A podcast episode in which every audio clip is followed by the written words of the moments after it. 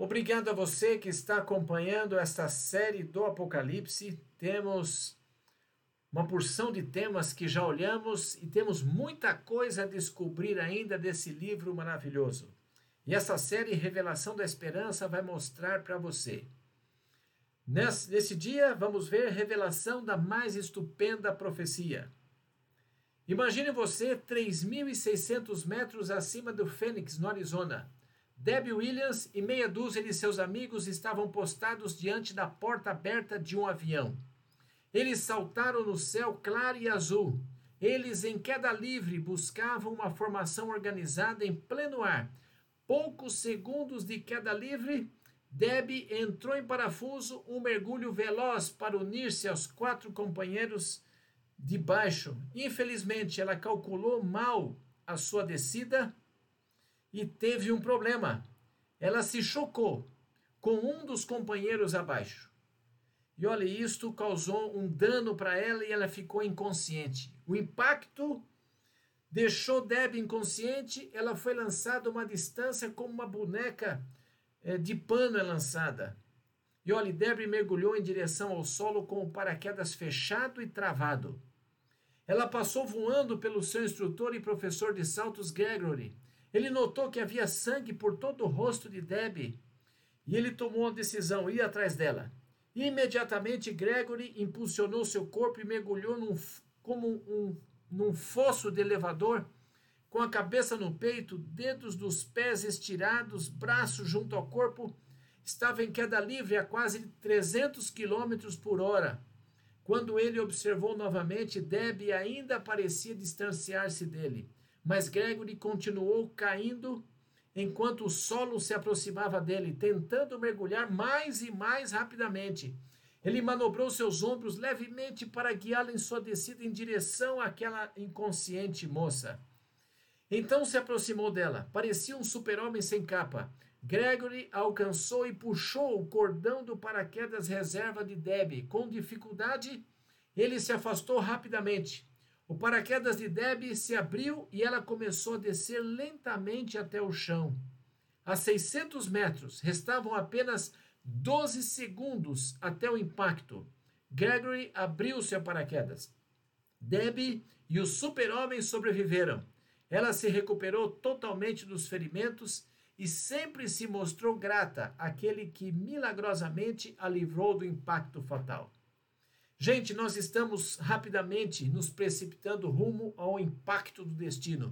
Estamos voando rapidamente para a colisão com os eventos finais da história terrestre. Guerras, rumores de guerras continuam passando diante de nós. Terremotos devastadores aumentam dramaticamente. Sabe, o tecido social da humanidade está se despedaçando, o divórcio é desenfreado, o abuso de crianças tornou-se comum. Os crimes violentos estão aumentando, a promiscuidade sexual está fora de controle. O evangelho está sendo pregado em todo o mundo, penetrando aquelas nações que no passado encontravam-se excluídas. Todas estas coisas estão acontecendo com assustadora velocidade. Elas são sinais de que a história está chegando ao seu clímax. Estamos caindo de ponta cabeça no solo e a maior parte das pessoas não possui paraquedas. Estão simplesmente inconscientes. Não entende que o solo está esperando por elas para esborrachá-las. Elas estão esparvalhadas em face aos eventos climáticos e de final dos tempos. Mas mesmo nesta hora derradeira, Deus planeja um resgate em pleno ar. É isso mesmo. Ele sabe que a espécie humana está celeremente rumando para o encontro com seu destino. Ele sabe que o destino de bilhões logo será decidido para sempre. Enquanto mergulhamos de cabeça rumo à terra, a segundos da colisão, o Senhor criou um jeito de ajudar-nos a puxar a corda. O resgate divino em pleno ar é descrito no Apocalipse, o último livro da Bíblia. O Apocalipse revela a mensagem divina para os últimos dias. Deus sempre manda mensagens a fim de preparar o seu povo para os maiores eventos em escala global e que podem afetar o seu destino. Há uma regra bíblica: a mensagem divina de advertência é sempre enviada antes de seus juízos. Guarde isso. O amorável Deus convida homens e mulheres a se salvarem antes da derradeira calamidade. Nos dias de Noé, Deus enviou uma mensagem para preparar homens e mulheres para a iminente destruição do mundo pela água. Ele ansiava que as pessoas se salvassem e não fossem destruídas pelo dilúvio. Deus amou tanto a humanidade que permitiu a Noé pregar durante 120 anos 120 anos de misericórdia, 120 anos de graça, 120 anos de apelos ternos e amorosos. As mensagens de misericórdia e advertência precederam antes de eventos bíblicos. Somente depois de os contemporâneos de Noé rejeitarem a mensagem de misericórdia, foi que Deus enviou o dilúvio. Deus utilizou o mesmo padrão nos dias de José. Ele designou um homem com o objetivo de preparar o Egito para os dias de fome que se aproximavam. A mensagem de amor foi enviada ao Egito antes da calamidade. Esse procedimento foi repetido inúmeras vezes no Antigo Testamento. Deus enviava seus profetas para admoestar Israel antes da catástrofe. No Novo Testamento, Deus enviou João Batista para preparar o caminho para a primeira vinda de Jesus. Seria surpreendente, então, se Deus não tivesse uma mensagem de misericórdia a fim de preparar o mundo para a segunda vinda. Seria de estarrecer se o Senhor mudasse de padrão nos últimos dias. Através de toda a história, o Senhor tem enviado mensagens com o objetivo de preparar seu povo para os grandes eventos que abalam o mundo. Uma vez mais, hoje, ele tem uma mensagem especial, visando prepará-los para a segunda vinda de Cristo. No último livro da Bíblia, denominado Apocalipse, Deus nos envia a mensagem que é de tremendo significado e precisamos compreendê-la, assim como foi nos dias de Noé, de José e de João Batista. Há uma urgentíssima mensagem final no livro do Apocalipse, a última mensagem divina que contém significado eterno para o nosso mundo. Ela é vital a nós, como foi a proclamação de João Batista para o povo que aguardava a primeira vinda do Salvador. E pode ser encontrada no centro do livro do Apocalipse, capítulo 14. Vamos ler essa proclamação direta do livro de Apocalipse. Apocalipse 14, 6 diz assim: Vi outro anjo voando pelo meio do céu, tendo um evangelho eterno, para pregar aos que se assentam sobre a terra, a cada nação, tribo, língua e povo. A mensagem dos últimos dias é retratada como três anjos no meio do céu. É uma mensagem urgente. Os anjos não flutuam, eles voam, portam com serenidade a mensagem esta declaração alcança velozmente todos os cantos da terra. É uma mensagem universal que alcança cada nação, tribo, língua e povo. A comunicação do Apocalipse é vital para nós, procurando fazer-nos entendê-la e nos prepararmos para o grande acontecimento que é a vinda de Cristo Jesus. Para que acontecimento esta mensagem prepara a humanidade? Apocalipse 14, 14 a 16. Olhei, e eis uma nuvem branca, e sentado sobre a nuvem, um semelhante a filho do homem. Ele estava com uma coroa de ouro na cabeça e uma foice afiada na mão. Então saiu outro anjo, saiu do santuário, gritando em grande voz para aquele que se achava sentado sobre a nuvem: Toma tua foice e ceifa, pois chegou a hora de ceifar, visto que a seara da terra já amadureceu. Qual é o significado do símbolo apocalíptico da colheita? No livro de Mateus, Evangelho de Mateus, capítulo 13, verso 39, ali diz que o inimigo que semeou é o diabo. A ceifa é a consumação do século e os ceifeiros são os anjos.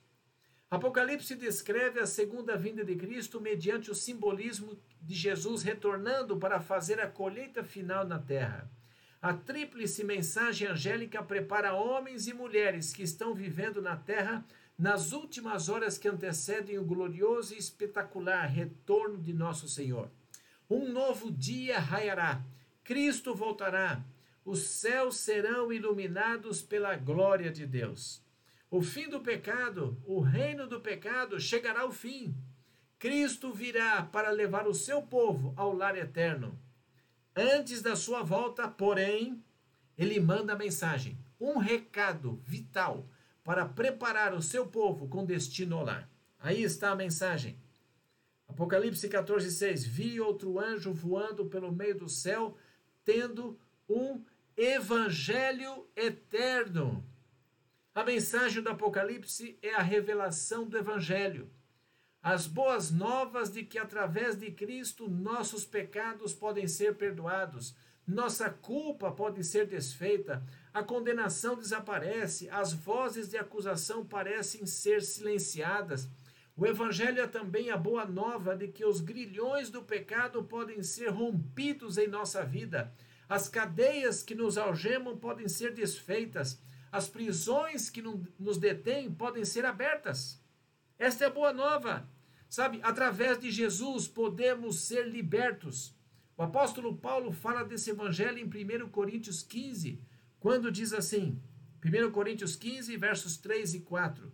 Antes de tudo, vos entreguei o que também recebi, que Cristo morreu pelos nossos pecados, segundo as Escrituras, e que foi sepultado e ressuscitou ao terceiro dia, segundo as Escrituras.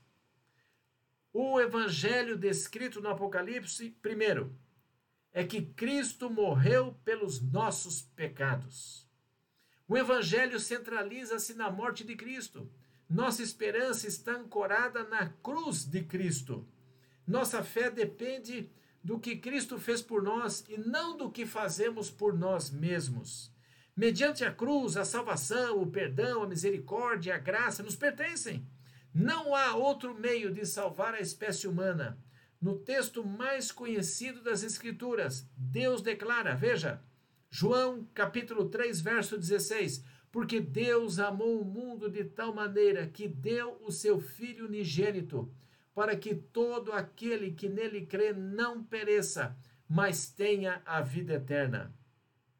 O Evangelho também é uma outra coisa. Ponto 2. Cristo morreu, Cristo viveu uma vida perfeita. Uma vida perfeita, gente.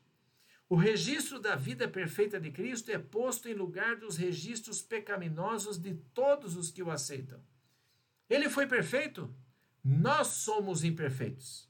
Mediante sua perfeita justiça, estamos completos nele, diante do trono de Deus. Sabe outro aspecto sobre o Evangelho eterno? Terceiro ponto: Cristo ressurgiu dos mortos. Sabe, Jesus não apenas morreu por nós, ele vive por nós. Podemos levar-lhe os nossos anseios, desejos do nosso coração. Podemos ir a Ele com todas as nossas fraquezas e pecados. Podemos confiar-lhe tudo que nos perturba e confunde. Ele está vivo. Sabe, outro aspecto sobre o Evangelho eterno. Nós já vimos que Cristo morreu pelos nossos pecados, Cristo viveu uma vida perfeita, Cristo ressuscitou dos mortos e Cristo ascendeu ao Pai. É isso. Os líderes do mundo político morreram todos. Nabucodonosor morreu. Alexandre o Grande morreu. César morreu. Napoleão morreu. Hitler, Stalin morreram. Mas Jesus está vivo. Ele subiu para o seu Pai há dois mil anos e está diante do trono de Deus exatamente neste momento. Ele sabe o seu nome, ele sabe o meu nome, ele entende as nossas necessidades. Ele anseia ouvir nossas orações. Seu maior desejo é salvar você e tê-lo em seu reino. Sabe, no profundo dos nossos corações perguntamos: como posso alcançar a paz? Como posso ficar livre da culpa? Como posso vencer meus maus hábitos? Como podem os pecados ser suplantados? Gente, o Evangelho eterno é a resposta. Jesus é a resposta. Ele perdoa, ele ainda transforma vidas. Sua graça e poder podem ser nossos, essa é a questão. E esse evangelho eterno será pregado a todo mundo antes da vinda de Jesus. Cada indivíduo terá a oportunidade de responder aos clamores do amor de Deus. Certas facetas do Evangelho, as quais a mensagem do Apocalipse enfatiza no final dos tempos. Esses aspectos têm sido negligenciados há muito pela igreja cristã. Verdades antes desprezadas que serão restauradas. A mensagem de final de tempo do Apocalipse é figurada por esses três anjos voando pelo meio do céu. É um chamado urgente para se fazer três coisas. Preste atenção. A primeira é um chamado à obediência. A obediência é uma verdade é uma verdade negligenciada em alguns círculos cristãos nos dias de hoje. Sabe, muitos enfatizam uma livre graça sem prestar atenção à importância da lei de Deus. Apocalipse 14, 7 diz: Temei a Deus e dai-lhe glória, pois vinda é a hora do seu juízo. Adorai aquele que fez o céu, a terra, o mar e as fontes das águas. O que, que significa temer a Deus? Temer a Deus quer dizer respeitar ou reverenciar a Ele através da obediência. Eclesiastes 12, verso 13 diz assim: De tudo que se tem ouvido, a suma é: teme a Deus e guarda os seus mandamentos, porque isto é dever de todo homem. Provérbios 3, verso 1 diz: Filho meu, não te esqueças dos meus ensinos e o teu coração guarde os meus mandamentos. Sabe, gente, numa época de moralidade declinante, Deus está nos chamando de volta à obediência à sua lei. Ele nos está convocando para guardarmos os seus mandamentos. Apocalipse 14 descreve o povo de Deus no tempo do fim dessa maneira. Apocalipse 14, 12 diz: Aqui está a perseverança dos santos, os que guardam os mandamentos de Deus e a fé em Jesus. Apocalipse 14, 7 diz: Temei a Deus e dai-lhe glória, pois é chegada a hora do seu juízo. A última mensagem do Senhor ao mundo é primeiramente um chamado para temer ou obedecer a Deus. Em segundo lugar, é um chamado para dar glória a Deus. O que, que significa dar glória a Deus? Dar glória a Deus quer dizer, significa honrar a Deus através do nosso estilo de vida. A derradeira mensagem de Deus para os últimos tempos é uma convocação para honrar a Deus no trato com o nosso corpo. Isso inclui aquilo que a gente come, que a gente bebe e como a gente vive. Essa é a questão. 1 Coríntios 10, 31 diz: Portanto, quer comais, quer bebais ou façais qualquer outra coisa, fazei tudo para a glória de Deus. Romanos 12, 1 diz: Rogo-vos, pois, irmãos, pelas misericórdias de Deus, que apresenteis o vosso corpo por sacrifício vivo, santo e agradável a Deus, que é o vosso culto racional. Descobrimos o que devemos estar fazendo. Como cristãos que aceitaram o Evangelho e foram salvos pela graça, Deus nos apela para obedecê-lo por amor e dar-lhe glória pela maneira como vivemos. É isso que significa temê-lo ou respeitá-lo. Ele também nos apela para dar glória e honrá-lo em cada aspecto da nossa vida. Enquanto continuamos lendo Apocalipse capítulo 14, deparamos com essa urgente mensagem. Apocalipse 14, 7. Adorai aquele que fez o céu, a terra, o mar e as fontes das águas.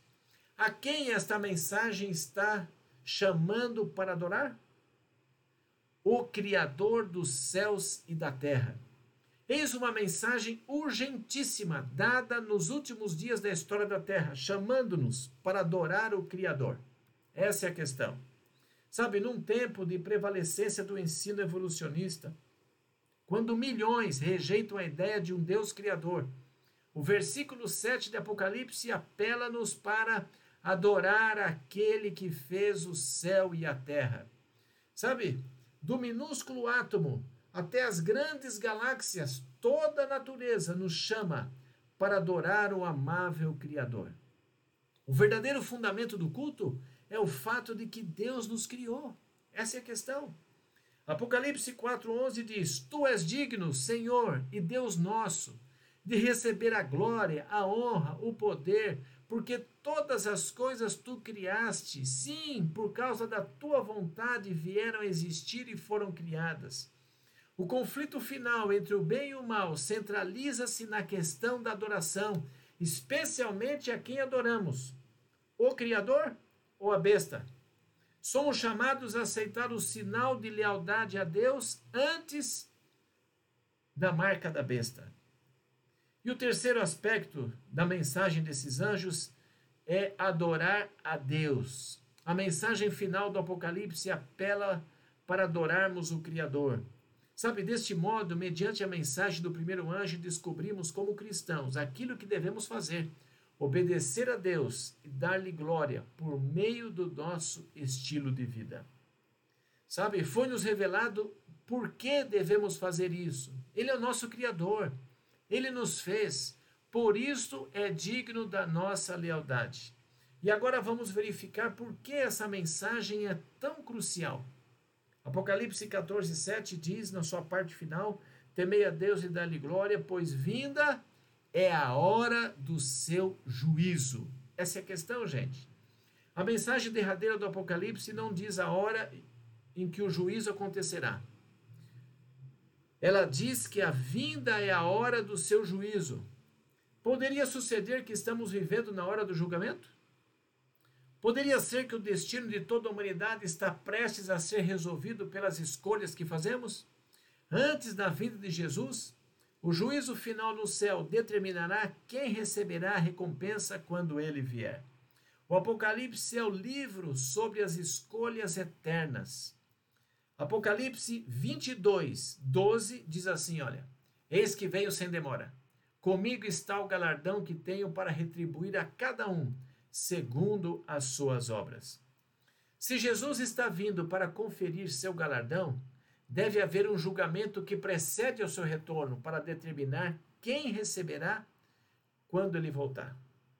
Sabe, Apocalipse 16, 7 diz assim: ó, certamente o Senhor Deus Todo-Poderoso, verdadeiros e justos são os teus juízos. Deus nunca comete erros. Os tribunais terrenos podem cometer erros, os juízes humanos podem cometer deslizes, os júris terrestres podem cometer erros, mas Deus nunca erra. Seus juízos são verdadeiros e justos. O Apocalipse revela que todo ser humano vivo, quando da volta de Jesus, já terá tomado sua decisão final contra ou a favor de Cristo. Apocalipse 22, 11 diz: Continue o injusto fazendo injustiça, continue o imundo, ainda sendo imundo. O justo continue na prática da justiça e o santo continue a santificar-se. O Cristo do Apocalipse está apelando a você agora. Ele deseja salvar você. Ele almeja que você viva para sempre em seu reino. Sabe, ele não pode suportar o pensamento de perder você. Mais do que tudo, ele deseja estar com você para sempre. Assim, ele tem enviado a urgente mensagem de final dos tempos mediante Apocalipse 14. Desta maneira, para que não haja qualquer equívoco sobre a sua importância, ele retrata a mensagem como sendo enviada por três gloriosos anjos voando pelo meio do céu. Sintetizemos essa mensagem final. A mensagem do primeiro anjo, um chamado à aceitação do evangelho eterno um chamado à obediência amorosa, um chamado para darmos glória a Deus em nossa vida, um chamado para adoração do Criador, uma convocação urgentíssima para vivermos vidas piedosas à luz do julgamento final da terra. O apelo final de Deus é por, é por lealdade, um chamado a compromisso, um convite à obediência. A imperativa mensagem do Apocalipse 14 revela a verdade e desmascara o erro. No livro do Apocalipse, Babilônia representa confusão espiritual. Assim como Deus confundiu a linguagem lá na Torre de Babel. No final do tempo, ensinos humanos baseados na tradição produziriam confusão na igreja cristã. A mensagem do segundo anjo em Apocalipse 14 anuncia que os sistemas engendrados pelo homem não subsistirão na crise final. Eis o que a palavra de Deus diz em Apocalipse 14, verso 8. Seguiu-se outro anjo, o segundo, dizendo: Caiu, caiu a grande Babilônia, que tem dado a beber a todas as nações do vinho da fúria da sua prostituição. Falsas doutrinas se infiltraram na igreja através do embusteiro sistema religioso chamado Babilônia. Deus está chamando o seu povo hoje de volta à sua palavra. A Bíblia é o fundamento da fé cristã. Jesus disse em João 17, 17: Santifica-os na verdade, a tua palavra é a verdade. A mensagem de Apocalipse 14 trata do retorno do povo de Deus à verdade no final dos tempos. Deus está conduzindo cada um de nós de volta à sua palavra. O assunto central em relação à marca da besta é a adoração ou culto. Apocalipse 14, 6 e 7 diz assim: Vi outro anjo voando pelo meio do céu, tendo o evangelho eterno, para pregar aos que se assentam sobre a terra, a cada nação, tribo, língua e povo, dizendo: Temei a Deus e dá-lhe glória, pois é chegada a hora do seu juízo Adorai aquele que fez o céu, a terra, o mar, as fontes das águas. Esta convocação é para adorar o Criador dos céus e da terra. É um chamado ao verdadeiro culto. O assunto aqui é sobre adoração. Apocalipse 14, 9 diz: Seguiu-se a estes outro anjo, o terceiro, dizendo em grande voz: Se alguém adora a besta e a sua imagem, e recebe a sua marca na fronte ou sobre a mão, também este beberá do vinho da cólera de Deus. A advertência do anjo contra a recepção da marca da besta é uma das mais graves de toda a Bíblia. As mensagens de Apocalipse 14 e aquelas dos três anjos concluem-se com uma descrição perante todo o universo daqueles que são fiéis no fim dos tempos. Apocalipse 14, 12 diz assim: Aqui está a perseverança dos santos, os que guardam os mandamentos de Deus e a fé em Jesus. Vamos fazer um sumário. Apocalipse 14, 7 é um chamado à verdadeira adoração, adoração ao Criador. Apocalipse 14, 9 é uma advertência contra a falsa adoração. Apocalipse 14, 12 apresenta os verdadeiros discípulos de Deus a questão é sobre o culto de adoração. Deus terá um grupo de pessoas que o adorem como Criador e Senhor, guardando todos os seus mandamentos. A última mensagem divina nos adverte contra os enganos de Satanás nos últimos dias. Este é um apelo para a completa rendição a Ele, o comprometimento da nossa vida na obediência à Sua vontade. Sabe qual é o anseio divino para o seu povo que vive nos últimos dias? Um coração leal a Ele, obediência voluntária. Você chegou ao ponto da sua vida espiritual onde disse: Senhor, eu entrego a minha vida inteiramente a Ti. Tudo que tenho, tudo que sou é Teu. Já fez isso? Sabe, conta-se a história de um menininho que sofreu um trágico acidente. Ele estava quase à morte, seus órgãos internos foram seriamente lesados. Os médicos tiveram de fazer uma delicada cirurgia. Após a intervenção, enquanto o menino estava bastante debilitado na sala de recuperação, os médicos prescreveram uma transfusão de sangue. Procuraram um doador com o mesmo tipo sanguíneo. O pai do menino atendeu. Naquela época, os hospitais faziam transfusões diretas. O sangue fluía diretamente do braço do, do doador aos pacientes. A enfermeira enfiou uma agulha no braço do pai, o sangue começou a fluir através do tubo plástico diretamente para o abatido corpo do menino. Enquanto o pai olhava para o filho com lágrimas nos olhos, ele se voltou para o médico e disse: Doutor, se o senhor precisar, pode tirar todo o meu sangue. Sabe, gente, num monte chamado Calvário, numa colina conhecida como Gólgota, Jesus diz: Pai, tome tudo, cada gota do meu sangue. E Cristo, deu, que deu tudo, nos convida a nos entregarmos totalmente a Ele.